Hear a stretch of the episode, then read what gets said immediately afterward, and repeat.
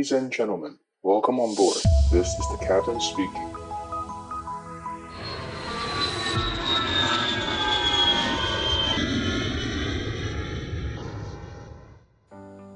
To Wanapum International Airport. Departure information Yankee at 0330. Departure runway 19 right. Transition level flight level 130. สวัสดีครับ， 大家好，我是可乐教官，欢迎收听机长广播。今天的录音时间是六月十四号，预计同一天播出。那呃，刚刚前面大家听到的片头啊，就是我在前两个礼拜飞一趟曼谷。那这一趟曼谷就觉得蛮开心的，因为呃曼谷很少飞嘛。那呃少飞的原因是因为当初我们公司定期航班飞曼谷的时候是从呃另外一个城市出发，那不是我的 home base，所以我 home base 我就飞不到曼谷这个航线这样子。那后来新冠肺炎之后呢，我们公司的另外一个城市都缩编了，就只剩我们首都这边还有在飞。那我们首都这边就。终于可以让我可以飞到这个航线。那像以前他们那个城市的话，他们都是飞曼谷嘛。那我们首都，我们就是飞呃香港。那我也蛮怀念香港的，因为香港也好久没去了。像我个人就觉得香港跟曼谷的指挥，就是 ATC 指挥算是呃比较专业，尤其是香港真的是很厉害。香港的香港的 ATC 就是大家都讲，就是说如果你身为一个飞行员，你在香港。你可以存活下来，你不会被这个 ATC 干掉，然后你可以跟这个 ATC 很有很有完美的搭配的话，那你到世界各各个城市飞，你都不会有任何问题。那我自己的感觉也是确实如此。那香港他们的 ATC 就是非常的呃专业，非常的有效率，然后呢，航管的英文非常的标准，然后他们呃他们的套路，他们的带的方法是。怎么讲呢？就是非常的流畅，就觉得好像你跟他搭配，你会觉得说，哇，这个就是很顺，然后你就不会有那种呃意外的惊吓哦或者惊喜哦。那所以就香港是觉得是蛮舒服的。那好久没去了，突然间想到香港。那 anyway，反正曼谷也是不错。那曼谷他们有些蛮贴心的，曼谷他们的那个呃在进场程序，他们最后有一段就是雷达引导嘛。那么雷达引导这一段呢，他们就会跟你说，哎，你的预计的 track mile 是，比如说三十迈或者五十迈。那他跟你讲这个就觉得蛮贴心的，因为香港他们就不会讲，香港他们就是会，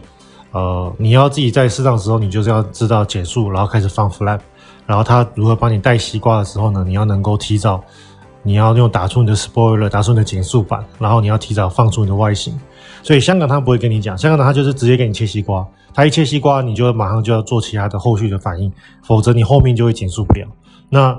呃，曼谷他们就是很，他们会跟你讲啊，track mile sixty miles。那你这个时候你就知道说，哦，你你还有，比如说你还有六十迈要飞啊，可能通常没那么久，比如说三十迈好了，三十他跟你说，哎，track mile 三十迈。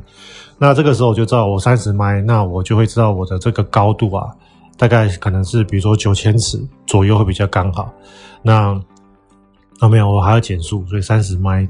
大概差不多六七千尺会比较刚好。那如果那个时候我还有，比如说九千一万尺，我就会赶快啊、加大我的速度啊往下俯冲，或者是我会打出我的 spoiler，我的减速板，那会让我降快一点啊，因为这个时候它后面就会总能帮我往里面切。那就是这这两个机场就是飞起来就很开心了。那这一次去香港是啊不，这次去曼谷是呃。除了去飞以外，我还有去了一趟，就是去呃坐模拟机嘛。那就我有在我们的那个机长广播的社群有分享那个在曼谷的这个啊、去了参观他们这个空军的博物馆，他们叫泰国皇家空军博物馆，是免费的哦。然后里面有各种各式各样的飞机。那一开始看就觉得哇好兴奋，好多你就是嗯、曾经只在电影上面看过的，或在影片上面看过的，比如说 F 十六啊，或者 Saab 的战斗机啊，或者 L 三九的那种高级教练机啊，然后或者是啊运输机啊，或者波音七三七的早期的这种 Classic 的这个版本，就是各式各样的飞机在那边都展出，然后是你真的可以摸得到的，像那边的 F 五很多，因为泰国以前跟台湾一样用很多 F 五嘛，那他们从 F 五 A 到 F 五呃 F 五 E 都有在用，那他们退役了之后就呃把它放在博物馆，而且呢，它放在博物馆就是它就是有点像是把飞机的那些油啊水啊放干净之后，就整架飞机拖去了，它的呃比如说那些机炮啊也没有卸下来。甚至那些像练习弹，他可能都还有把一些呃不能用的练习弹挂在飞机上，就直接展出这样子，就觉得还蛮酷的。那但是我觉得蛮蛮吊诡的是，他们居然有展出 F 十六这种现役的战机。我觉得、呃，因为那时候去的时候有刚好跟我们公司的一个呃教官，他之前是在台湾空军飞呃 F 五系列，然后后来转训 F 十六嘛，所以刚好这两款他都很熟。然后我们就跟他讨论，他说有可能是那个，就是可能飞机有重落地啊，或者是有一些损伤，哦，所以已经这个机体已经不能够再执行任务了，所以他们就把它拿来做展示。所以这个空军博物馆真的蛮酷的。但是全部绕完一圈之后，我就发现说，哎，这个空军博物馆的飞机也太多种了嘛，因为真的是几十种飞机哦，几十种飞机，真的太多了。台湾的空军都没有没有用过这么多飞机，那就显现可能他们当时是。杂牌军吧，因为我看到有米格系列的，有俄制的飞机，然后有美制的飞机，也有欧洲的飞机，就是感觉好像就是就是可能别人贡献什么、捐献什么，他们就接收，然后就来用。那这样就有问题，就是后勤的部分管理会麻烦，因为大家知道这个飞机每一个料件其实你都是要准备备用品嘛。那所以为什么像航空公司，尤其像那种联航，像我们公司联航，像 AAH 啊这种联航。我们就会使用单一机种，比如说你使用单一的三二零系列的飞机哦，三二零系列就包含三一九啊、三一八、三一九、三二零、三二一嘛。那他们的系列都，他们的零件是共用的。那比如说像啊、呃，有一些欧洲的飞机啊，欧洲的公司，他们可能是用全系列的波音七三七八百型的飞机，NG 的飞机。那这一系列的飞机都是共用的零件。所以，我们像我们这种对于成本控管很严格的公司，我们一定会。特别的去控制我们使用啊、单一机种，那像泰国空军他们这样子就是杂牌军，那可以想象他们在后勤的部分呢、啊，一定是做的很不好，因为不可能好，你东西太多了，你这个零件太多，你不可能做得好。Anyway，反正呃这个它的大家 Google Map 可以稍微搜寻一下，可能比如说你搜寻啊、呃、Royal Air Force，或者是你直接打中文好像可以，泰国皇家空军博物馆蛮好玩的。那现在泰国他们是已经全面解封，他们的解封已经解到就是，呃，几乎跟你跟几乎跟你在新冠肺炎前是没有两样啊，唯一的差别就差在泰国他们现在要在网络上要去登记一个那个呃，那叫什么？他们叫 Thai Pass。哦，就是一个类似像你登记一样，你要上传你的护照号啊，上传你的护照，上传你的疫苗注射证明，然后上传你的呃保险。目前就是泰国就是多了一个保险，你要有个医疗保险，然后你要有那个三三剂的疫苗的证明，然后你就你就可以去，你不用做 PCR 报告，然后你也不用任何隔离，啊，只要去登上网登记一下就可以去了。所以泰国我觉得不错，真的是蛮不错的。那。呃，我这次去泰国也有感感受到他们的那个，就是他们的人的怎么讲，就是去我我去 shopping mall 吃东西嘛，然后就感觉到他们的那个整个，呃，蛮蛮有活力的可以这样讲，蛮有活力的。然后很多人都已经在逛街了，所以啊、他们从这个新冠肺炎解封到现在一个多月，就已经可以看得出来人的这个恢复的蛮蛮多的。好了，那。先聊完了，那我等一下这边我再放一段，就是我这次有，因为我这次飞泰国，我有去，我有插那个呃录音笔，那我有录了一些那个韩馆，那我我未来几天我想要做，啊未来几周我想要做一个这个不同口音的航管的主题，就是每一每一个每一个礼拜带到一个不同的主那个呃口音让大家听。那我们今天就是泰国啊，那呃。所以我等下这边播泰国的，然后就让他听。那内容我就不解释，因为我觉得，因为我们不是上课嘛，所以我觉得我们就是听个口音，好玩好玩就好。那如果呃你听到这个内容有你想要了解内容，你不懂内容的话，呃，你可以到我们的 LINE 的社群，我们 LINE 的社群呢，就大家去社群面，就是去 LINE 的那个首页，然后在搜寻那边就打机长广播，就可以找到我们的 LINE 的社群，可以去那边问内容，我可以把我们的录音档跟呃解释把它丢在我们的 LINE 的社群里面。那我们这边节目的话，就是做我想要做的比较比较 soft 一点，怎么讲？比较软性一点，比较没那么的生硬哦，所以让大家听一听口音就好。那我们这礼拜的口音的呃，这礼拜的主题呢，就是泰国口音。那下礼拜我应该会播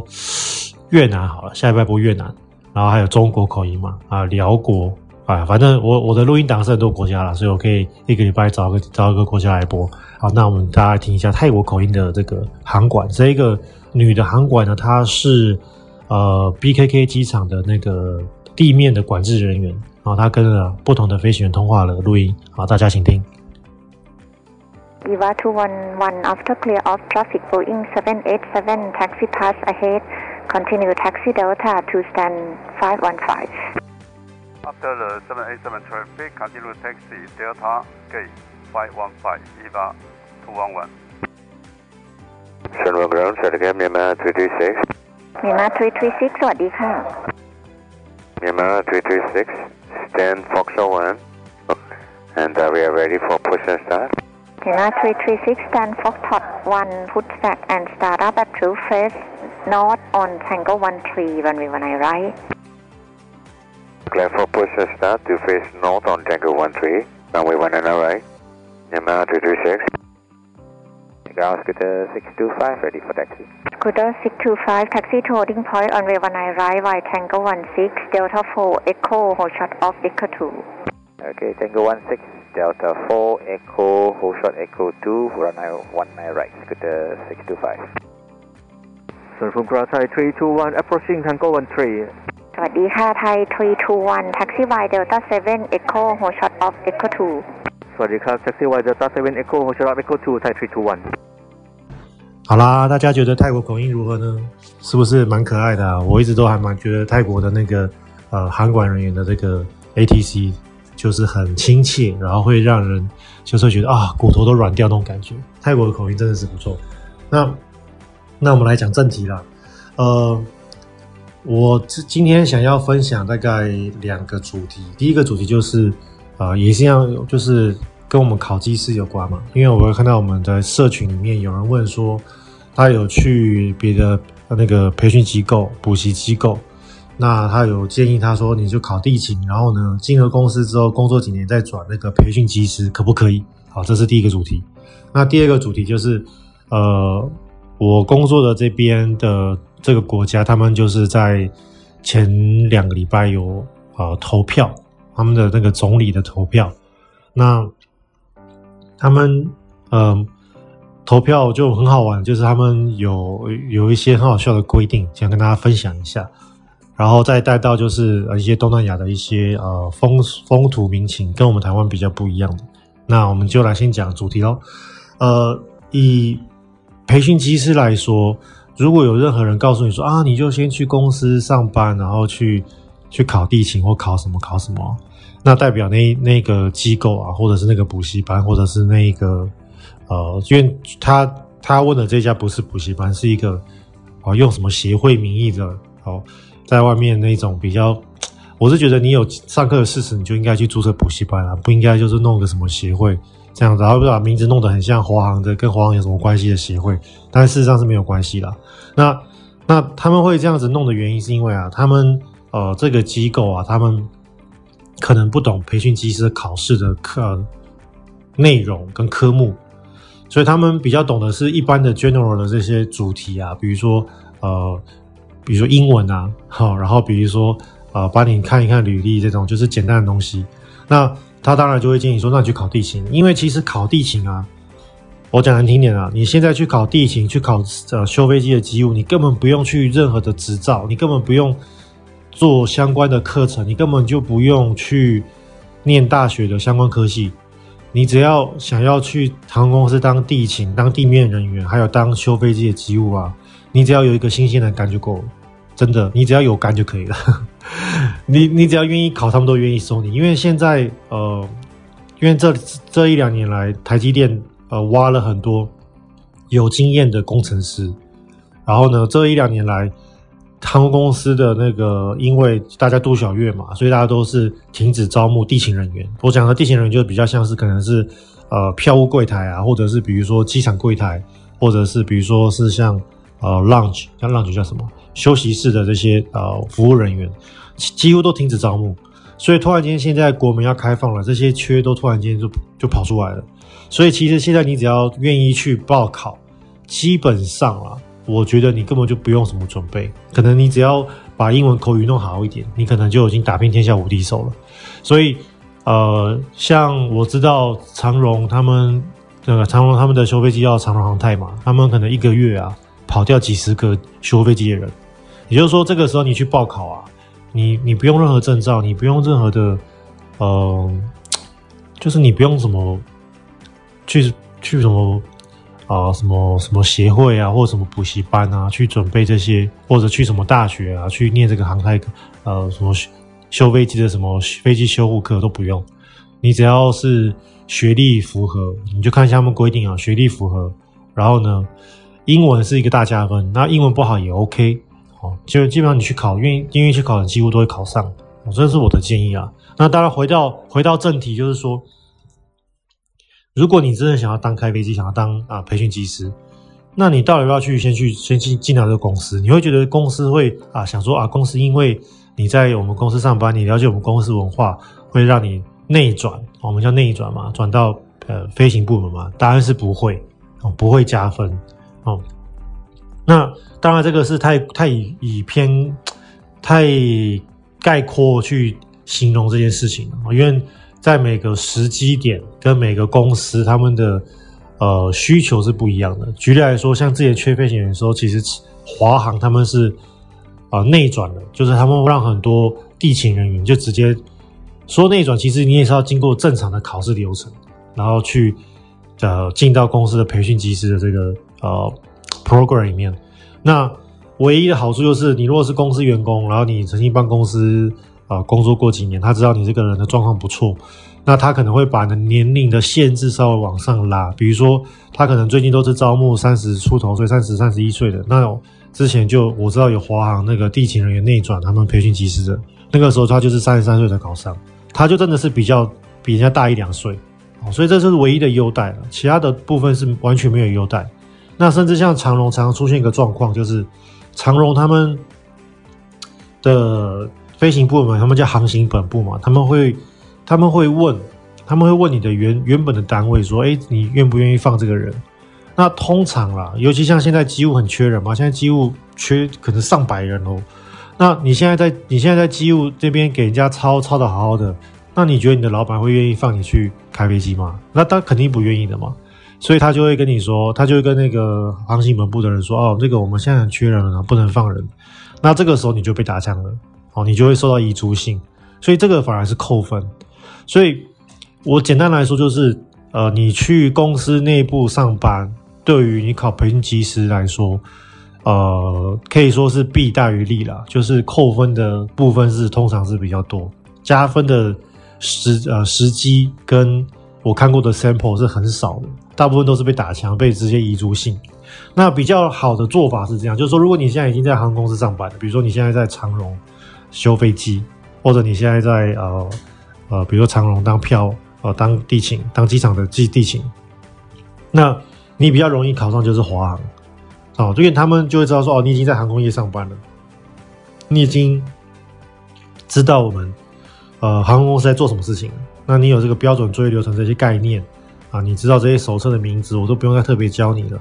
那你今天要来考我们公司，就相对来说，他们会在印象分数给你加。那当然，你这个印象分数有加分以外，你的这个比如说英文的口说还是要流利嘛。那你的这个手眼协调啊，心理横线测验啊，然后你这个笔试还是要过啊。所以这些东西才是你的重点哦。所以其实先去航空业上班，对我，我以我来以我来看啊，我觉得对于考。培训机师的加分来说不是很大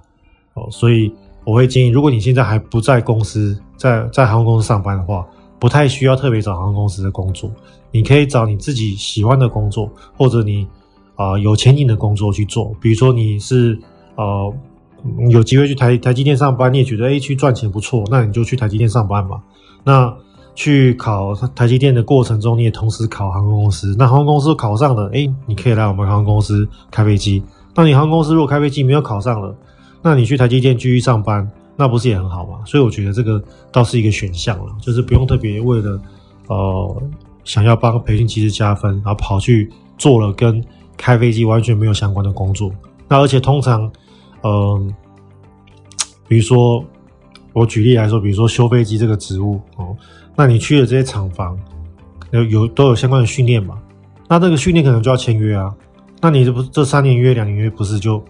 就跑不掉嘛？所以这也是一个问题，所以。大家要特别想想一下，那我是建议，就是说千万不要去了。我的建议是这样，然后这种机构啊，绝对绝对不可以去。好的，去要不要去航空公司当地勤，或者去当机务，这个我们可以再讨论。但是这一种乱推荐、乱建议的机构哦，外面的补教机构，绝对绝对绝对不要去哦。他们代表代表他们根本就不了解航空产业。啊，这个是我针对。上礼拜我看到的这个社群里面有呃有那个我们的网友发问，我特别把它捞出来讲。那现在讲到一些我们那个前几前前几个礼拜我们呃就是整个国家，我们东南亚整个国家就是这个我我的 home base 是国家他们在选举嘛，总理选举，我就看到公告很好笑。就第一个他们的选举呢，因为你知道大家知道我们台湾的选举就是礼拜六选举嘛，所以你可能礼拜五上班，然后呢。下班之后，第二天礼拜六去去投票，但是这个国家好笑，这个国家的投票啊，他好像也是呃在呃没有，他好像是在 weekday，他比如说礼拜三选举好了，他居然要求老板，应该说他们的那个劳动部啊，哦，我我是这样帮他翻译啊，因为他们其实是因为原文是英文嘛，那他们的劳动部呢就说要公告要放三天，我放礼拜一、礼拜二，呃放。礼啊，礼拜二、礼拜三、礼拜四，那礼拜三是选举日嘛？那礼拜二、礼拜四为什么要放？因为要让员工有时间回家回乡投票，然后呢，第三天要让员工有时间回到他的上班地。我觉得靠，这太夸张了吧？你你选举是，你按按个指纹，因为他们这边这边是按指纹嘛，你按个指纹需要多久？那你按完指纹之后，你难道不能上车回家吗？不能上车回去工作工作吗？因为。这个国家没有很大，这个国家这几个大城市之间互相坐这些啊、交通的这个大巴的话，可能也是六七个小时的事情嘛，所以根本就没有那么复杂。但他们就是给直接放三天假，我觉得好扯。重点是哦，他们还公告跟各个企业单位的老板说，啊、请你们在礼拜二，就是礼拜一下班前啊、呃，因为我刚刚讲礼拜二要休假嘛，要回乡投票，礼拜三投票，礼拜四要。返返回上班，所以他告诉企业老板说，礼拜一下班前，请你把你的员工的工资结清，让你的员工有钱可以回家投票。这个我看到这个公告，我真的笑翻了。这个真的是政府公告哦，我真的笑翻了。那后来就这个公告就让我想到，就是说我们整个东南亚这个地方啊的民风土民情，他们就是非常的啊、月光族。而你要说月光族，他们其实不是月光族，他们其实很多国家是领周薪的，像印尼啊，像菲律宾这些国家，很多地方是领周薪的。我之前在菲律宾住过几个月啊，然后我就发现他们的菲律宾的便利商店，他们的那个洗发精跟沐浴乳啊，比如说多芬，因为像我常用多芬嘛，多芬沐浴乳，我们不是台湾都是买一大罐嘛，什么一一公升啊，或者是八百 ml 的八百 ml 装的嘛，一次买一罐。甚至有时候可能你家很多人还可以买家庭号，比较比较便宜，对不对？但是在菲律宾哦，他们的这个沐浴乳跟洗发精是一小包一小包买的，就是大家知道，就是那种我们有时候在百货公司不是会拿到那种试用品嘛，那种铝箔包小包的，一很小一包，可能只有三 c 三 cc 五 cc 那一种，然后他们是那样一包一包卖。他们的便利商店呢，比如说 Seven，他们就是啊。呃多芬的沐浴乳，我就是一包一包一包卖你，一包可能一块、两块、三块、五块这样子，我就这样子卖你。然后你也可以是买七包，他们没有卖一罐一罐，他们的一罐一罐的那个销量不好，所以那时候我去菲律宾住几个月嘛，我就想说好，我就直接买那个沐浴乳跟那个啊洗发精，我就直接买两两大罐，各买一罐。那所有人都在看我，然后他想说这个怎么会有人买这种一大罐的？大家都是买一包一包的。后来我才问，在在那边我才问当地的人，然后说：“哎，你你们怎么这么流行买这种一包一包？”他就说：“因为他们都是月光族，好在当地的这些呃，他们的习惯就是啊、今什么今朝有酒今朝有酒今朝醉嘛，所以就是他们今天就把它 happy 掉，哦，这个礼拜领到薪水就这礼拜把它 happy 掉。”他们都不存钱，所以他们是，他们不是月光族，他们是周光族，因为他们是每个礼拜领钱，好，所以他们每个礼拜就把钱花掉，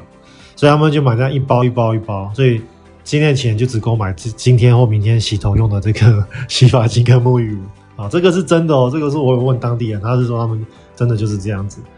那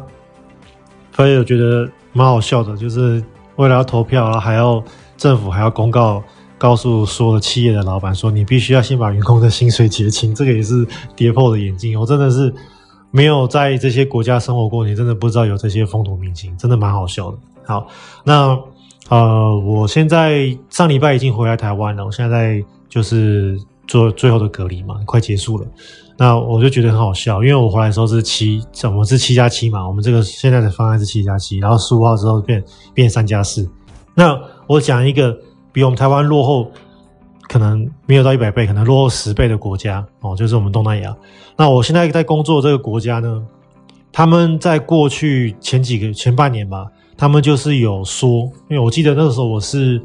呃十月吧，去年十月我从美国回东南亚，然后我转照完嘛，拿到了我的那个呃民航执照之后回回东南亚啊去直飞。那那个时候我 landing 的时候是呃。十四天隔离，然后我一 landing 之后呢，他们第二天还是第三天就 announce 说他们要改成七天隔离，然后那个时候我想说啊靠腰，那这样子我我要怎么算，对不对？那你就你知道人家这个国家比我们台湾落后十倍的地方哦，连那个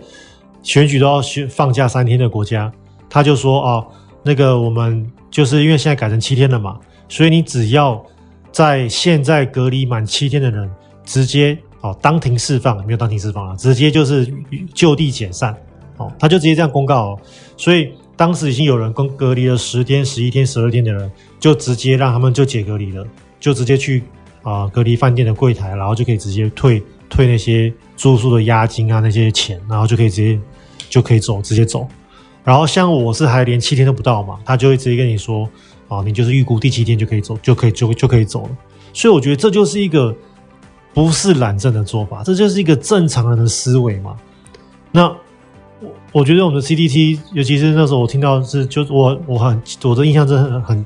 很深刻，就是庄人祥他他的回答就是啊，因为我们过去都没有溯及既往，所以我们现在不溯及既往。这个就是就就像就就让我觉得，我当场就想到这个大便被踩两次的感觉，就是一个错的事情已经错了一次了，哦，甚至已经错了一年了。然后现在人家已经提出来，question 你这个是错的，然后你要继续说啊，因为我之前都有踩到这个大便，所以我要继续踩这个大便。我觉得这个是很，我觉得很匪夷所思诶，怎么会有人，怎么会有政府官员会会会不觉得说这个政策是怪怪的吗？就是你十四号入境的人，隔离的人，隔离天数比十五号入境还久，这个是很奇怪的事情。那对我来说，我是损失不大，因为我隔离，就算我是七加七，我还是比十五号这批人还要早放出来。所以对我来说，我的心情影响不大。那那，你如果说十二号、十三号这些人？哦，所以我觉得这个真的是很不合理。然后这一次也是很夸张，这一次就是，呃，因为过去两年的进出国门的人很少，但是现在这这一两月真的人变很多。我我真的很明显感觉到我们的人变多了。那我这次回国啊，防疫检验车我就等了两个两个多小时。啊，事实上不止防疫检验车，就是包含等。各种筛检的关卡，然后等防疫检验车，我整整等了两个多小时。我我记得我是五点落地的，然后我七点半才离开机场。那就是在疯狂的排队，所以那时候我就超级委送，我就打一九二去 complain。但是我知道一九二其实就是也是服务客服人员啊，说说这个 complain 没什么用。但是呃，我觉得像这个防疫检验车，当时我就我就觉得这个是这个就是一个。也是一个蠢症，是一个懒症。为什么？因为你现在国防回国人这么多，然后你这个防疫计程车是单一窗口，你是一个一个 check in，然后帮你输入你家住址，然后呢再把你送去你家，这个这个 process 太慢了。然后重点是啊，我们台湾现在是与病毒共存嘛，到底还弄防疫计程车的原因是什么？我不懂。所以十五号开始就是改改改掉了嘛。但是我觉得这个脚步太慢了吧，因为拜托台湾现在都两百多万人确诊康复，还有还在生病中的，这个还是已知数字哦，对啊，因为我们大家知道，我们回国之后每天筛检的这个人数就是三四十人确诊嘛，所以这个比例是很低的。跟每我们每天几万人确诊的比例是非常低的，对于我们国家的防疫的影响是很小。我是觉得，而且像我们回国，台湾现在还是算比较严格的，就是我回国之前要有两天内的 PCR 的报告，然后我一落地之后会再做一个深喉咙唾液的 PCR，所以我会做两次 PCR。那我是不知道我的听众你们觉得，呃，我没有中奖的几率跟你们没有中奖的几率谁会？比较有可能没中奖，好像听起来是我比较安全，对不对？因为我是连做了两次 PCR，所以我我是不知道我们政府到底在隔一个什么东西。我是觉得，是不是因为这个政策要突然间转弯，会让他们官员觉得颜面不好看，所以他会想啊，我要慢慢来，慢慢来。我我是觉得应该在两个月前就应该直接开放国门就好了，就直接就是呃全面解封，就是我可能搭配的你要有打过疫苗，我可能搭配的。呃，你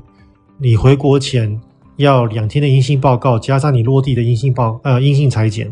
我觉得这样子我可以接受。但是这个隔离是完全没有意义的啊，因为我们台湾现在就是每天几万人确诊，我们台湾几百万人确诊了，我觉得隔离政策对于几百万人确诊的国家来说是根本就没有意义的。所以当年为什么应该不是当年，去年为什么韩国他们在疫情大爆发最严重的时候，他们就决定不隔离了？因为不需要嘛，因为我隔离的。我我开飞我坐飞机回国的人做了两次 PCR，我等于是做了两次 PCR，我比平均来说在台湾或者在韩国自己本国的人还要安全，对不对？所以我觉得，我觉得政府官员就是做事情什么都都不用大脑，还是说就是因为很多政治考量，他们这个政策突然间转换，觉得哎颜面挂不住，所以我要慢慢解封，让我们的民众好像觉得这个。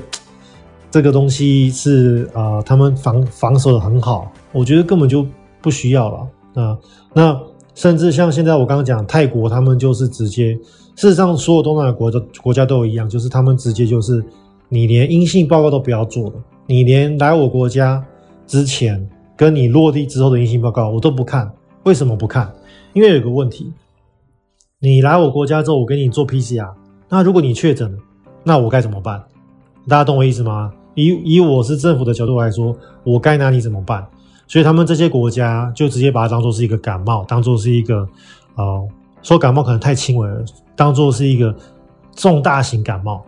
哦，但是你会很难过，但是你的死亡率是很低的，因为大家知道大家知道轻症无症是九十九点六趴嘛。那所以他就是说我就是把眼睛闭起来了，我直接不直接不看你了，因为我我去筛你，到时候你还确诊很麻烦。哦，所以他们这些东南亚国家现在都是这样做，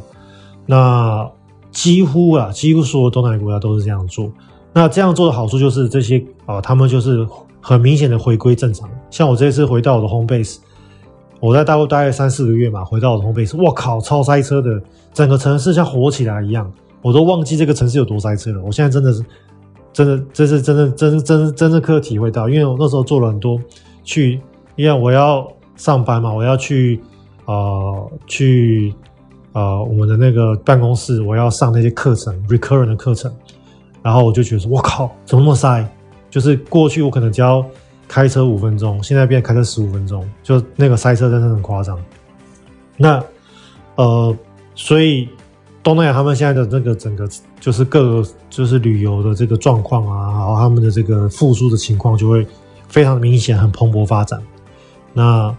呃，像我就可以铁口直断，好，可乐教官铁口直断，像像日本这样的做法，绝对不会有人去，绝对不 OK。为什么？因为你要想，我们大家是不是都已经两三年没有出国了？今天如果有个泰国，哦，或者有一个马来西亚的那个兰卡威岛，或者越南的这个呃下龙湾，哦，这些美丽的地方，他们跟你说，你只要飞来，你你来之前也不用做 PCR，你落地之后也不用做 PCR，反正你就自己去玩，我不管你。这些国家对你招手，还有日本跟你说，哎，你来之前要做什么样东西，然后你要团进团出，然后呢，你落地之后要做 PCR，如果你确诊，我把你抓去隔离，然后你这个你的团员要怎么样怎么样？请问你会选哪个国家？好，所以有些东西就是你用合理推断，所以我跟你讲，日本的这个政策啊。呃，他们在没有改变前，绝对不可行，绝对不会有人去，好，不可能有人去。所以就像之前，呃，之前我是没有讲，但是我在心心里面自己自己知道了。像之前那个不是有什么帛琉帛琉的旅游泡泡吗？那个你只要需要隔离天数的状况啊，绝对不会有人去，哦，因为即使博流对你再开放，但是你回台湾要隔离的这个状况之下，呃。一般上班族是很难去负担这样的请假的天数哦。你不要说现在七加七，就算以后改成三加四，我觉得也几乎不可能去旅游。那对我来说，以我个人来说，反正我已经等两三年了，已经等两年半了，所以我没有差。可是对于呃雄狮旅游啊，哦，对于这些航空公司的大老板，他们的飞机已经被 ground 了两年半，他们的这个。肩膀上的压力是非常非常巨大的哦，所以我我认为这些公司的老板会，呃，他们会更着急哦。那真的是需要，就是要像这些东南亚国家这样子，就是我直接就是双眼一遮，我就不看了，因为反正我我整个国民，像我刚刚讲的，就算你就算你大家可以去自己去问一下你周遭的人，去算一下你这个比例，我你们，我觉得我可以在 line 上来问一下，就是你们周遭确诊。跟呃确诊上报跟确诊自己休养的人，到底比例上是几比几？我周遭我感觉是一比二到一比三，哦，那我不知道你们是多少。那最保守一比一好了。那台湾现在有也有五百万人确诊过，台湾五百万人确诊过，那个这个数字是很恐怖的。那我们再去防这个边境的用意是什么？我真的不懂。哦，所以呃，我觉得我们呃就是。我是希望给我给我们政府一些期许，就是说我希望我们这些官员们能够花比较，不要把事情做得太复杂哦，因为反正大家都已经是自己，我相信大家都是一样嘛，就是我收到朋友们啊、同事们，大家都是自己照顾自己嘛，所以嗯，既然我们都不靠政府了，我们也就是你就赶快把国门开放给我们，让我们自由生活，这样不是很好吗？对不对？好了，那呃，我觉得。今天就分享到这边，那我们就下一排再见喽，拜拜。